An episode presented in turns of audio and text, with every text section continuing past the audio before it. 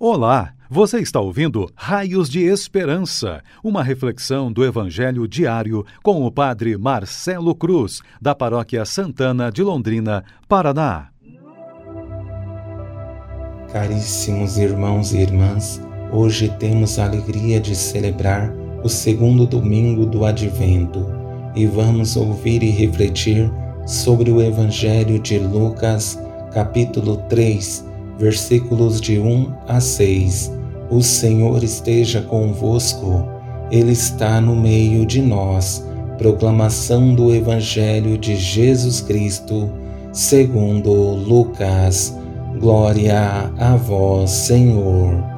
No décimo quinto ano do império de Tibério César, quando Pôncio Pilatos era governador da Judéia, Herodes administrava a Galiléia seu irmão Filipe, as regiões da Itureia, Traconotide e Lisânia e Abilene.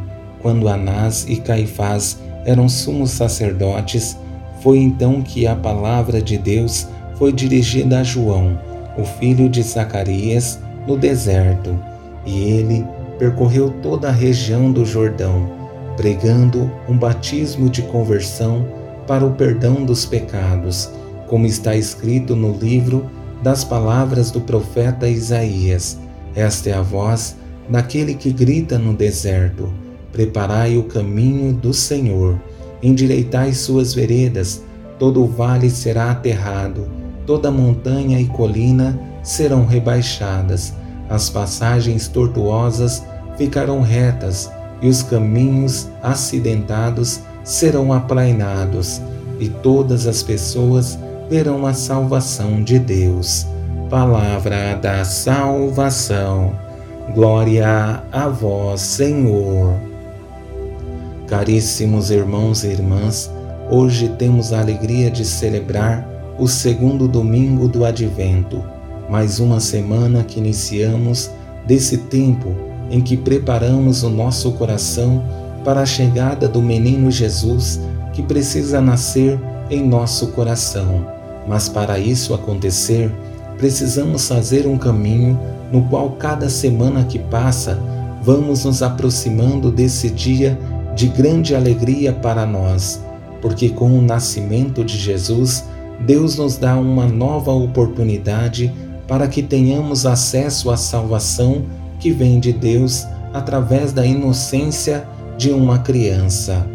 Sabendo dos muitos desafios que temos em nossas vidas, percebemos no Evangelho que ouvimos como a esperança se renova a cada ano e todos nós temos a oportunidade de fazer um caminho diferente, permitindo que Deus ocupe o centro de nossas vidas e sejamos nesse mundo raios de esperança.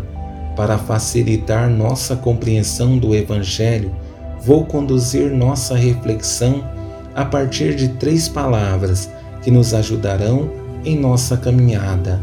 A primeira palavra é missão, a segunda, advertência e a terceira, profecia.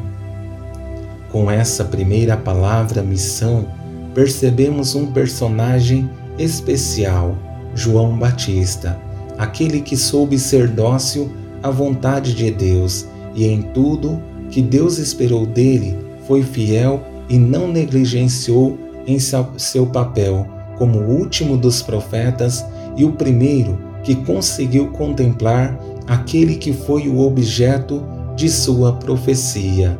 Em sua missão como profeta, ele teve um objetivo principal, como acompanhamos no texto. Ele percorreu toda a região do Jordão, pregando um batismo de conversão para o perdão dos pecados. Se existe algo de belo na pessoa de João, é a sua ousadia. Sabia que não existia a possibilidade de viver a experiência do reino de Deus sem que houvesse uma mudança de vida. Por isso, essa pregação e esse batismo que realizava, sua intenção era possibilitar às pessoas um caminho de conversão tendo como finalidade a mudança de vida.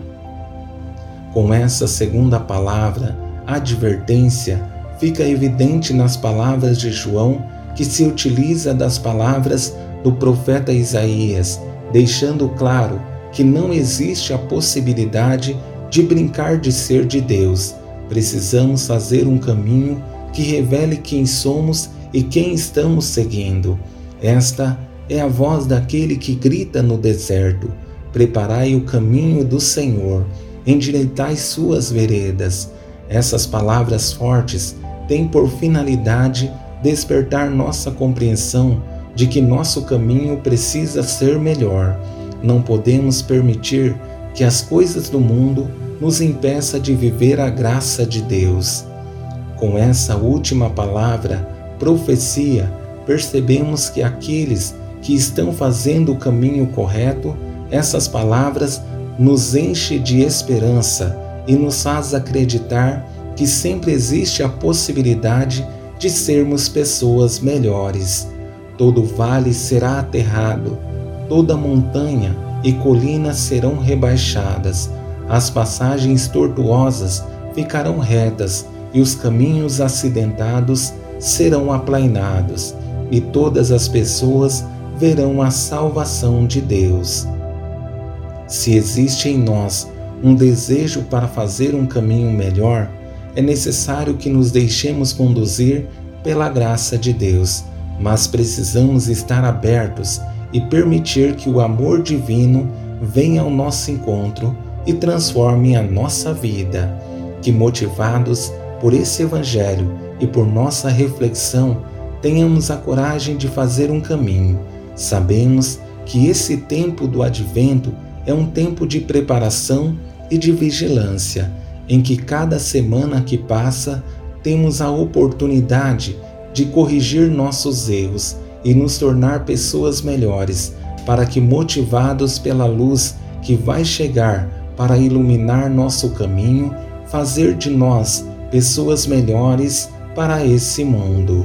Louvado seja nosso Senhor Jesus Cristo, para sempre seja louvado o Senhor esteja convosco, Ele está no meio de nós. Abençoe-vos, Deus Todo-Poderoso, Pai, Filho e Espírito Santo. Amém. Você ouviu o Raios de Esperança, uma reflexão do Evangelho diário com o Padre Marcelo Cruz, da Paróquia Santana de Londrina, Paraná. Se esta mensagem lhe fez bem hoje, compartilhe com seus amigos.